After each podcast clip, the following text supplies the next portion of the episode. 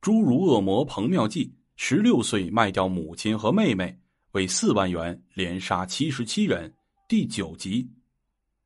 两天会议结束之后，各路人马又满怀着信心，按照各自的分工沉了下去。按照指挥部的要求，专案人员的工作更加细致、更加耐心、更加诚恳。一批隐藏的案件逐渐的显露出来。玉林派出所副所长马新平了解到，一九九七年八月二十七日，玉林镇古东村曾发生过一起蒙面入室抢劫案，案犯逃跑的方向是牛头原。牛头原是一片高原，属陕西潼关，形状像一只牛头，嵌入了玉林地区。九七年的八二七，九八年的三二三三幺七二三，案犯逃跑的方向。都是牛头原，刑警大队三中队指挥员邓放朗带人在原上找到了拧成一团的十多双袜子。虽然时隔了一年，九七年八二七的受害者还是辨认出了那是他家被抢的物品。在原上搜索时，侦查员还发现了一个小窑洞，里面有玉米杆铺地，还有在八四系列案和陕西八幺四系列案多个现场出现过的。陕西产金丝猴烟盒，原下有一条长达十公里的深沟，当地人称之为铁沟。铁沟杂草丛生，人迹罕至，但侦查员却在沟里找到了一些方便面袋和火腿肠衣，这显然不可能是当地农民所留。指挥部接到情况报告后，考虑到前期排查时没有把潼关的牛头原列为重点地区。遂立即增派大队人马，将这一地区作为重点开展全面工作。在牛头原下西桥村的一个老汉家门口，有一条小路，是上牛头原和进铁沟的必经之路。这个老汉向专案组人员反映，他曾多次见到三个人在深夜或凌晨从他门口路过，其中有一个小个子，不足一米六高。很快。一个重点嫌疑人浮了上来，陕西省山阳县人刘明海，二十四岁，吸毒，身高不足一米六，与一湖北人和一四川人结成团伙，有盗抢史。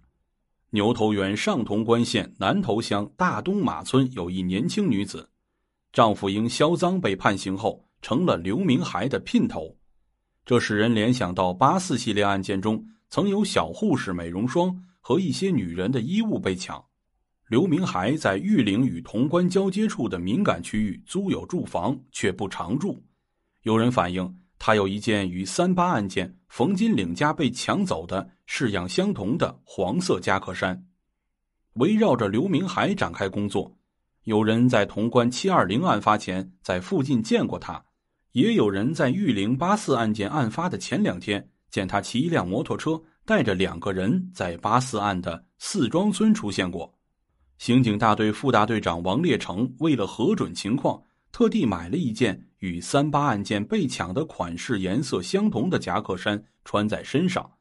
经多人辨认，都说这和刘明海的那件夹克衫一模一样，只是没有这么大。十月十六日，王烈成带队冒着大雨上了牛头原，为了准备守候。他买了六箱方便面，刘明海的姘头家也被严密的控制了，刘明海所租的房子也被严密的监控，大批专案人员在玉林和潼关结合部搜寻刘明海。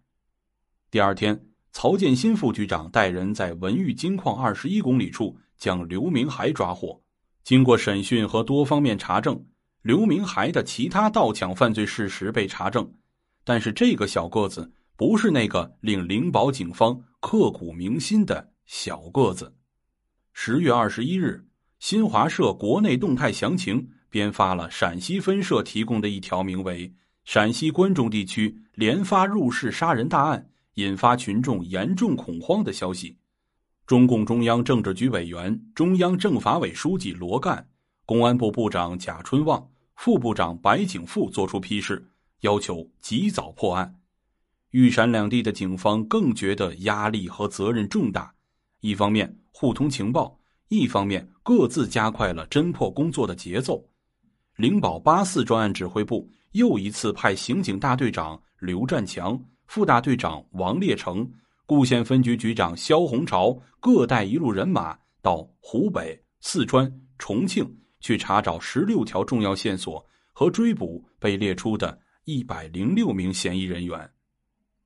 陕西渭北连发杀人大案，警方组织了万人大围捕，恶魔逃出包围圈后，向警方叫板一般的再度作案。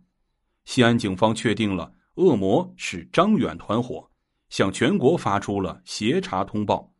灵宝警方却将其排除，侦查工作继续进行。屋漏偏逢连阴雨。正当玉山警方顶着种种压力抽丝剥茧、苦苦寻觅凶犯的时候，陕西渭北地区再度发案，渭北发案地区陷入了惊恐之中。一九九八年十一月六日凌晨三点左右，